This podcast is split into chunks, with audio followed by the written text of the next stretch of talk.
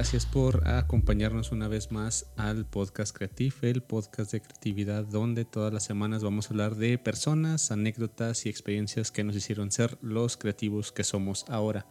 Si alguna de las siguientes ideas que escuchas te gusta, la puedes robar, pero recuerda siempre hazlo a tu manera. Y ya, ya me sale el, intro. No sé cómo le hice para aprendérmelo en tan poquitos programas. Este es el noveno, si no mal recuerdo.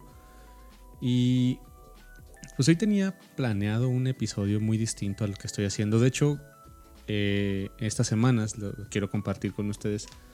Yo sé que a lo mejor el, procesamiento del audio del podcast no ha sido el mejor porque la verdad yo no soy ingeniero en audio. Pero he estado haciendo mis investigaciones en el programa que estoy trabajando y, haciendo caso a lo que dije en el primer capítulo, pues estoy haciendo mis mis propias experiencias, ¿cómo se puede decir? Estoy aprendiendo, estoy aprendiendo a usarlo, estoy aprendiendo a, tener más confianza en esto y a, sacar esta persona introvertida que soy a, un ámbito no tan introvertido como es el hablar ante personas, que yo sé que eh, pues actualmente, eh, de acuerdo a la última estadística que me lanzó la aplicación donde yo subo el podcast, pues ya hay gente de Argentina, gente de Perú que nos está escuchando y gracias por por hacerle caso a este, este mexicano que, está hablando de creatividad y que a veces no habla de, o más bien a veces eh, eh, puedo decir que sé de varias cosas, pero pues mi, opinión no es la última y nunca va a serlo. Pero pues yo les agradezco, les agradezco por, por unirse a este grupo de, personas que, que, queremos hacer de la creatividad un modo de vida y que pues básicamente muchas de las personas que he invitado no son a lo mejor que se dediquen 100% al ámbito creativo y que ya vivan de eso. Ojalá todo el mundo pudiéramos hacer eso. Otras personas sí. En mi caso, pues yo sí totalmente me dedico al ámbito creativo y vivo de eso. No se puede decir. Aquí es donde entra como una, una pequeña pregunta, ¿no? O sea, ¿cómo medir quién tiene éxito? Porque, por ejemplo, puedo decir yo si estoy viviendo y, y si estoy cubriendo mis necesidades básicas, que son comer, dormir, este, no sé, alimentarme y, tener un techo y tener cobija, pues si se mide en base a esto el éxito, entonces yo estoy teniendo éxito en, mi ámbito creativo y esto porque estoy sacando dinero de esto para poder eh, tener pues lo que necesito, ¿no? O sea, estas necesidades básicas. Pero no sé, no sé cuáles sean sus, sus, sus, métricas de, de éxito, si, si para ustedes el éxito sea como, ah, ese güey es famoso, a lo mejor ya ganó su éxito.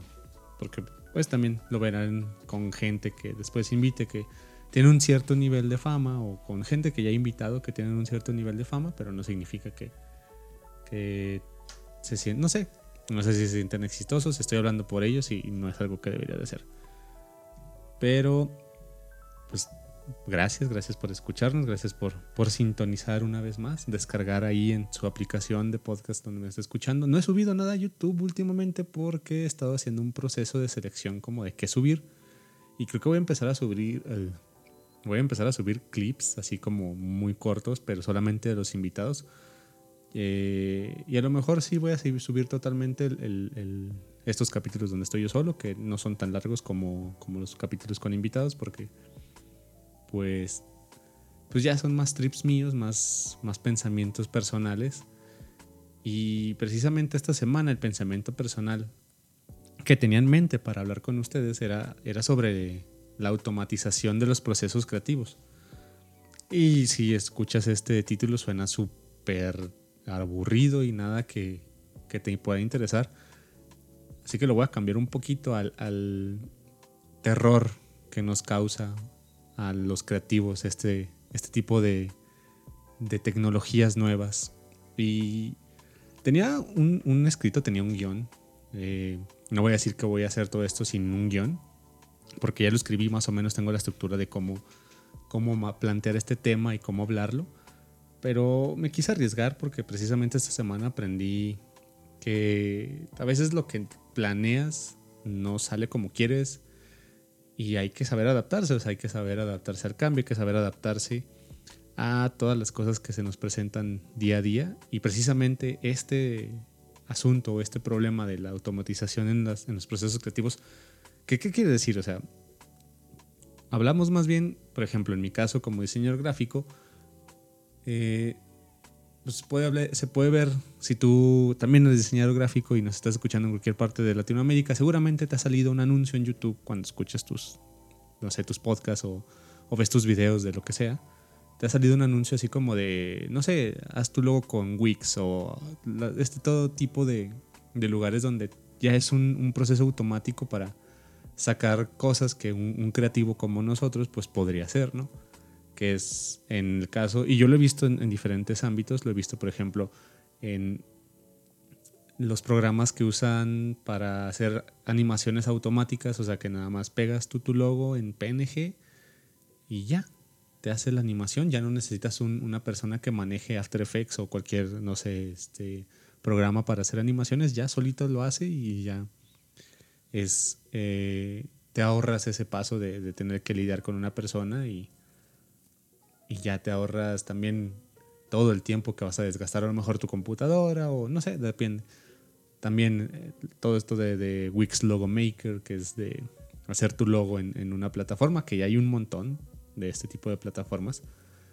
Pero esas son las que me han salido. También, por ejemplo, hay una que me salió de Frame.io, que es como para tener un control más sobre los videos que si estás trabajando como en un conjunto, que alguien sepa qué es lo que tiene que hacer y, por ejemplo monday.com y todo este tipo de cosas que son un proceso de automatización en, cosas que nosotros ya tenemos. Y, y, muchas veces siento que nos causa un terror horrible, nos causa un terror muy grande pensar en esto, ¿no? O sea, a mí me pasó y, y sí, en algún momento fui el purista de decir, no, no hagan eso, no los, no los usen, no, no, los, no los consuman porque nos están quitando el trabajo y porque es trabajo que nosotros tenemos y que podemos hacer. Pero finalmente creo que esas tecnologías llegaron y llegaron para quedarse.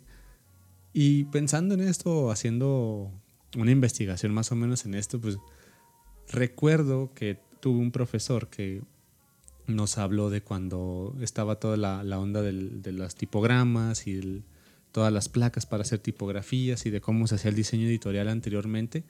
Y que con la llegada, con la, con la llegada de la digitalización a estos procesos, pues muchos de esos trabajos se, se murieron, se fueron. Y ahora ya nosotros consideramos muy común usar InDesign o usar, eh, no sé, hasta Word, ciertos eh, tipos de diseño editorial para llevar estos procesos. Y antes era pues, un, un, trabajo que llevaba días o que llevaba horas que digo, actualmente se sigue haciendo, pero ya es muy particular y ya creo que se, se toma como un, un, oficio muy respetado y ojo, haciendo un paréntesis, estoy hablando totalmente de mi opinión, no significa que lo que yo diga es totalmente cierto, cada quien construye sus narrativas distintas y cada quien hace sus verdades. Aquí termino el paréntesis.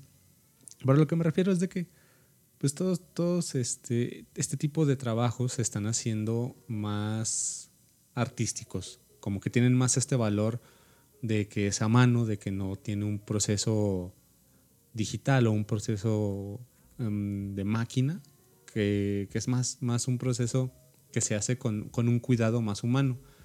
Y con esto quiero hablar precisamente en, mi perspectiva sobre este tipo de automatizaciones, porque en, leyendo pues por ahí en, en el internet hay eh, gente que piensa que en los próximos 20 años, gracias a, las inteligencias artificiales, que de esto quería hablar precisamente, de inteligencias artificiales, eh, próximamente el 30% de los trabajos van a desaparecer. ¿Cuál tipo de trabajos? Pues, por ejemplo, contadores, van a desaparecer todo este tipo de procesos administrativos, ¿no? De que a lo mejor una secretaria que está haciendo una, una atención a clientes, pues ya lo, hemos visto y lo hemos visto todos ahorita con la, con, con la dichosa pandemia, que ya, ya me enfadé de, mencionarla, pero pues aquí estamos y vamos a seguir hablando de ella en muchos años.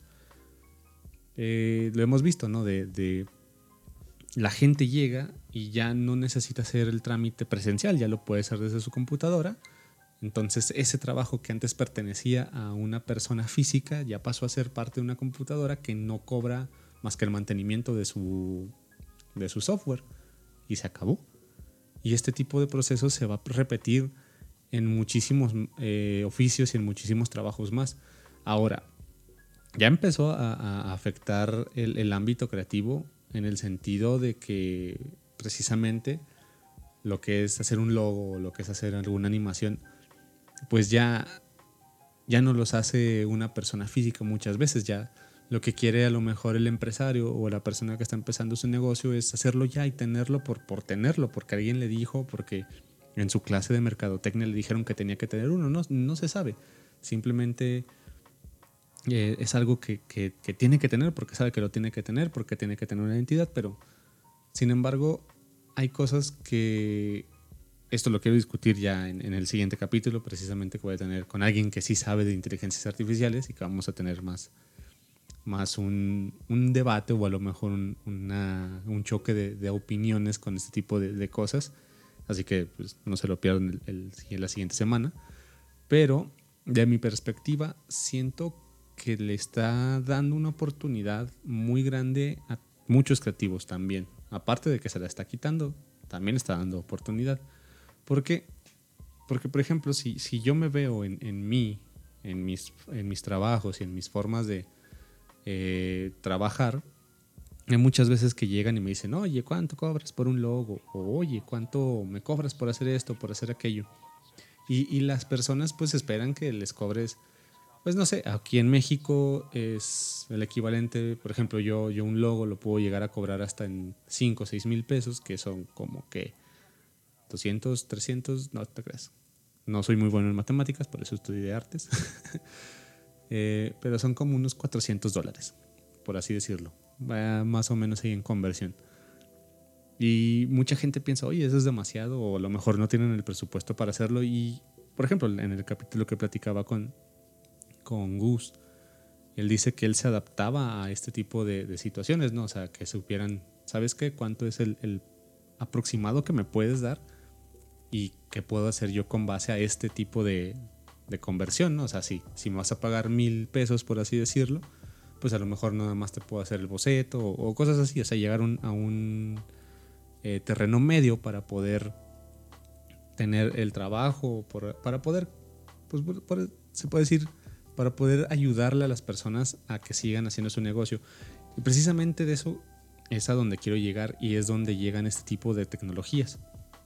Muchas veces la gente inicia y hace este tipo de, logotipos o de animaciones o de cosas que se supone que nosotros los creativos tendremos que hacer y prefieren hacerlo con una, una un programa o, pagar a, no sé, a Wix y este tipo de, páginas que lo hacen porque se quieren evitar como este tipo de negociaciones porque en el momento no lo pueden, no pueden obtenerlo y no se les hace asequible o a lo mejor no tienen la solvencia económica para poder tener este contrato con nosotros. Entonces, ahí te estás, por ejemplo, yo lo veo desde mi lado y esto otra vez es mi opinión totalmente. Siento que a nosotros nos quita ese tipo de, de, problemas, ¿no? De que a lo mejor nosotros nos van a decir, ¿sabes qué? Te puedo dar tanto dinero y nosotros se nos hace muy poco por todo el tiempo que tenemos que invertir. Entonces, nosotros llegamos a, a lo mejor a hacer un trabajo que, que, no le va a gustar, cosas así y llega la página o llega el, generador de, contenido, eh, se puede decir, de, de, Wix o de la página que quieran. Y ya, se los hace por un precio que a lo mejor para ellos va a ser más, más asequible, más, más alcanzable que lo que nosotros podríamos cobrar. Primero yo lo veo por del lado de, de la persona que, se, que está requiriendo el servicio es mejor para ellos porque saben que ya tuvieron o ya tienen ese, ese logotipo o esa animación o lo que necesiten. Pero en un futuro, si el, si el proyecto que tienen llega a crecer, se van a dar cuenta tarde o temprano que necesitan a alguien que lo lleve a, hacer, que lo lleve a cabo. Y, por ejemplo, en, en, el caso de nosotros diseñadores, pues si tú eres diseñador sabes que lleva un proceso, ¿no? Es una investigación, y bueno, muchas veces depende mucho del, proyecto que lleves, pero sabes que este tipo de cosas se llevan a cabo y, y se tienen que cobrar. Sin embargo, cuando ya llegan con el logo hecho por esta aplicación, y lo estoy hablando totalmente de mi experiencia, me ha pasado de que llegan, ah, yo, yo hice mi logo en tal página y es este. Y, pero necesito hacerlo para que se vea más así, para que tenga ciertas características que ya necesito para que se puedan hacer compatibles con impresos y ciertas cosas que ya se necesita de un tacto humano y no tanto digital. Aquí es donde quiero llegar a, una vertiente de que actualmente, si tú te sientes amenazado por este tipo de, tecnologías, ahorita todavía no es el momento de sentirte aterrado o de tener este miedo incontrolable a estas, a estas nuevas tecnologías. Porque sin embargo, perdón, porque van a seguir necesitando de nosotros. O sea, las personas van a seguir necesitando de los creativos porque necesitan este toque humano. Ahora, a lo mejor en un futuro, y esto es con el, avance de las tecnologías y el avance de, de, las inteligencias artificiales, va a haber procesos que nosotros hacemos que las inteligencias artificiales ya las van a hacer. Hay un, hay un programa, nomás déjenme buscarlo aquí en, mi computadora. Em, hay un programa de, de Nvidia que se dedica a hacer, por ejemplo, animación, no, animaciones, hacer imágenes a partir de garabatos. Se llama eh, el Gaugan de Nvidia. Si pueden ahí buscarlo después del episodio, pausar el episodio e ir a, YouTube a buscar este programa. Es Gaugan, es G-A-U-G-A-N de Nvidia. Es un generador de imágenes a través de, de garabatos. Yo creo que todos hemos jugado o hemos en algún momento hemos eh, abierto Paint y más o menos es la misma interfaz, ¿no? O sea, no se les va a hacer muy complicada. La misma interfaz, eh, hacen los mismos dibujos, hacen los mismos tipos de, interacciones, ¿no? el, balde de pintura, el pincel, todo esto. Y, y, para hacerles un resumen de qué hace esta, esta aplicación, es ciertos colores son ciertos materiales que la inteligencia artificial va a eh, entender como, por ejemplo, el gris es una roca, el azul es agua, el verde es pasto y más o menos esta es la interacción que tiene. Y a partir de garabatos que tú llegas y metes en el programa, la inteligencia artificial computa y hace, ¿cómo se llama? Hace mm, fotomontajes realistas muy, muy parecidos a los que podríamos hacer nosotros. En mi caso, yo como, como diseñador lo podría hacer y a mí me tomaría, no sé, llegar a hacer el match de color, llegar a hacer el recorte de las cosas, no sé, una hora más o menos de mi vida y esto en dos segundos ya lo tiene. Ahora, no da como el resultado más completo ni tampoco da el resultado más fiable, pero ya es un inicio. Es un inicio de, este tipo de tecnologías que en un futuro van a llegar muy lejos. También, por ejemplo, hay, hay otra aplicación de Google que creo que es el Doodle, de no sé qué. No, entiendo, no me acuerdo muy bien cómo se llama, pero también es igual, donde tú dibujas y ya la inteligencia artificial te da como el icono que, que estás tratando de dibujar. O sea, si pones dos puntitos y, la sonrisa te hace el icono de la carita feliz para que ya no necesites dibujarlo, nada más lo descargas y se acabó. Eh, perdón, porque golpeé el, golpeé el micrófono.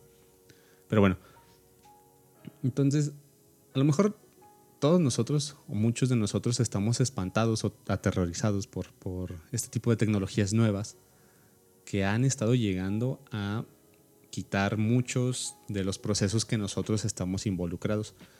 Y sí, es justificable, es justificable entender el, el, miedo o tener miedo más bien a este tipo de cosas porque son cosas que desconocemos porque no sabemos de qué manera podemos nosotros hacerle un overcome a este tipo de tecnologías y la verdad no, no va a haber, no va a haber una forma de hacer un de mejorarlos. Está también lo de el, el algoritmo que hicieron para eh, ¿cómo se llama? para jugar ajedrez y que ya actualmente no nadie puede ganarle al ajedrez. De hecho, un dato curioso que, que de repente yo tengo es de que, no sé si sabían que, que ustedes, por ejemplo, si, si, tienen su juego de ajedrez, cualquier juego de ajedrez que descarguen de ahí de la Play Store o de, o la Apple, todos tienen errores programados para que puedas vencerlos. Porque las máquinas son tan perfectas que si tú le quitas como ese tipo de errores que que ya están programados, jamás le vas a poder ganar a una máquina.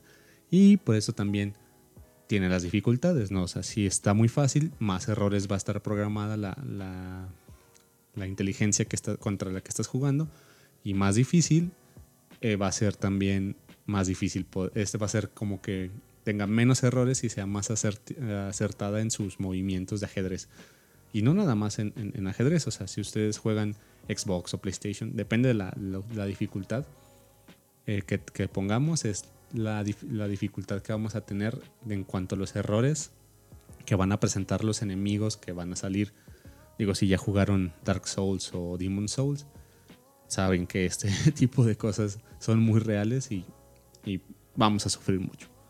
Pero ya regresando aquí a lo creativo, creo que, que sí deberíamos tener como esa mentalidad abierta actual de que sí se necesita mucho del, toque humano todavía para poder hacer este tipo de, trabajos. Que, como les decía hace ratito, creo que sí nos está quitando ese peso extra que a veces tenemos que tener que cargar con clientes que, que no, no están dispuestos a pagar lo que vale nuestro trabajo y después nosotros malbaratamos lo que hacemos y se hace todo este círculo vicioso que ya conocemos. Pero eh, siento más bien que sí nos da esta oportunidad de, de poder tener nosotros más control sobre qué queremos hacer y de que a lo mejor el cliente ya tenga una idea completa de, qué es lo que necesita de nosotros.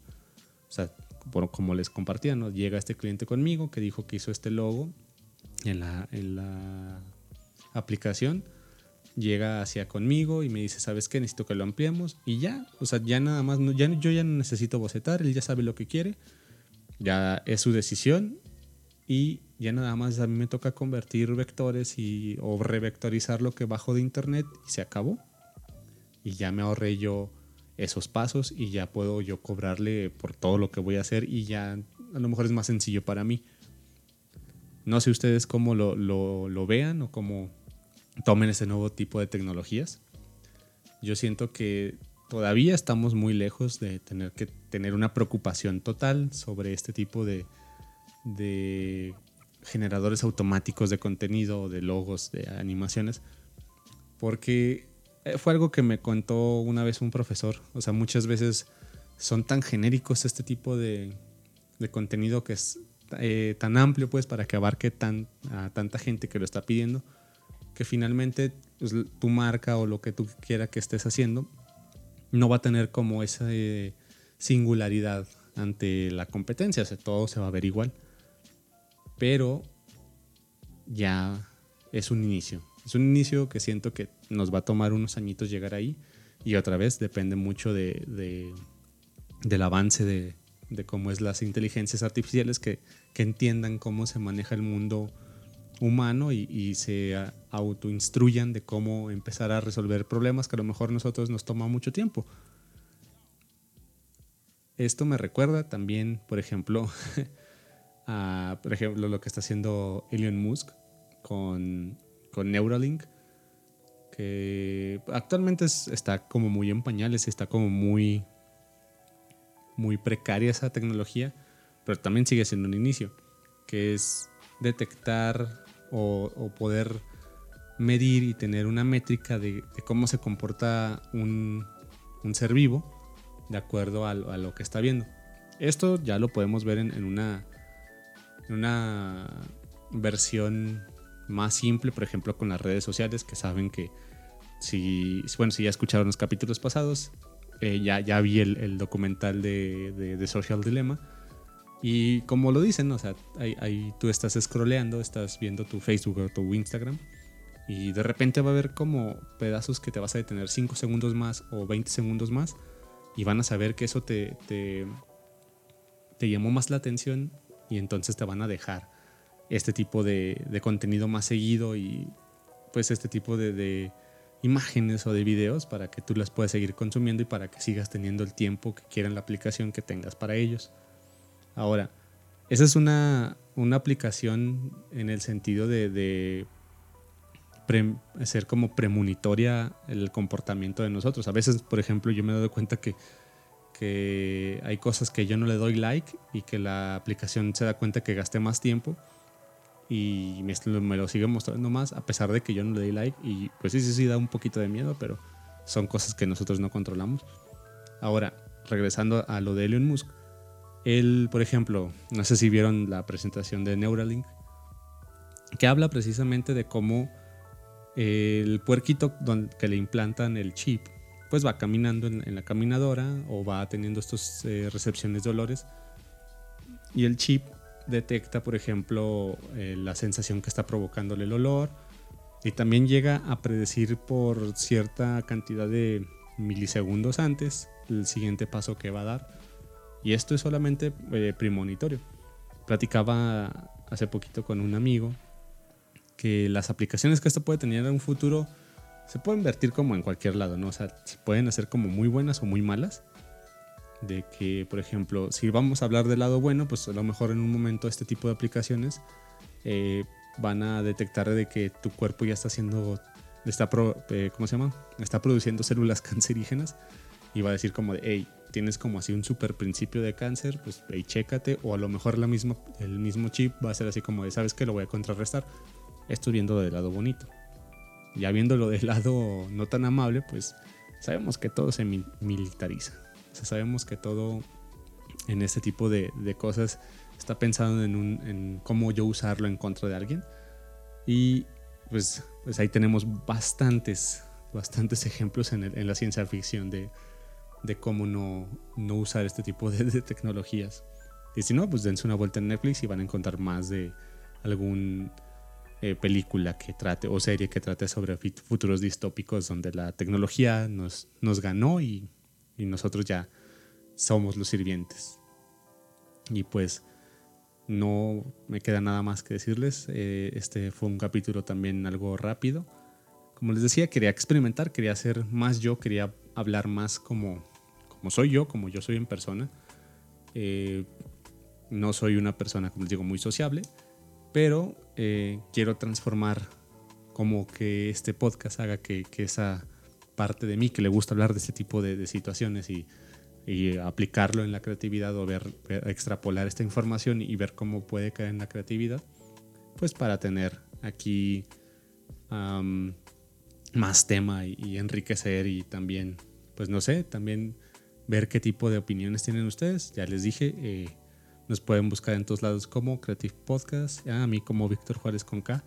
Y ahí mándenos sus mensajes, mándenos lo que, lo que piensen. Eh, muchas gracias a toda la gente que, que ha llegado eh, nueva a, escucharnos. Y pues nada, yo espero que esta semana tengan un buen inicio de semana. Que le pierdan el, el miedo, perdón, le pierdan el miedo a la tecnología porque hace, por ejemplo, hace 50 años si alguien les hubiera dicho que el radio que ellos consumían ahora iba a ser por un aparato que cabe en la palma de sus manos y que lo pueden llevar a cualquier lado y pueden estar sin señal inclusive y estar escuchándome a mí, pues era algo inimaginable. Hay muchas cosas que a lo mejor ahorita pensamos de que ah, eso es muy difícil de que pase, pero no se sabe. Alguien alguna vez escribió más bien Julio Verne alguna vez escribió el viaje a la luna y el 500 millas de viaje submarino. Todos pensaron que estaba loco y ahorita pues son cosas muy reales. Y con eso los quiero dejar para que esta semana eh, piensen ustedes y nos compartan a nosotros qué piensan sobre lo que son las tecnologías nuevas, cómo ha sido su acercamiento, si han tenido problemas, si los han usado, eh, si han tenido baja de de trabajos por ellas o si, si, siguen igual, no sé. Ahí déjenoslo saber en nuestras redes sociales. Ya saben, síganos en Twitter, Facebook e Instagram. Y ya próximamente pues seguiré subiendo contenido a YouTube. Mientras pues ahorita he visto que ha funcionado muy bien en las plataformas de podcast. Y aquí voy a seguir un ratillo más. Vamos a estar teniendo más invitados y teniendo más, más temas así para discutir. Obviamente, y lo vuelvo a repetir, yo no soy un experto en muchas cosas, solamente sé de creatividad y puede que no sepa mucho de creatividad. Pero aquí estamos todos para hacer esta comunidad más grande y que todos compartamos lo que pensamos. Y nada, Yo los dejo para que tengan una semana muy productiva y ya, que llegue pronto la vacuna porque ya estoy bien harto. Bueno, por lo menos yo. Pues nos escuchamos la siguiente semana en compañía de alguien que sí sabe más de eh, inteligencias artificiales y vamos a hablar precisamente de, de, todo esto, pero ya en compañía de alguien que, que sí es experto o por lo menos sabe más que yo. Nos escuchamos. Bye.